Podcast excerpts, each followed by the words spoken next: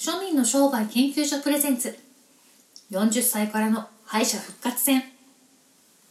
この番組は30代後半までうだつの上がらなかった中年2人が人生逆転を目指してもがき続ける番組です。番組の最終回は2人が40歳になる2024年8月。果たして未来はどうなっているのか。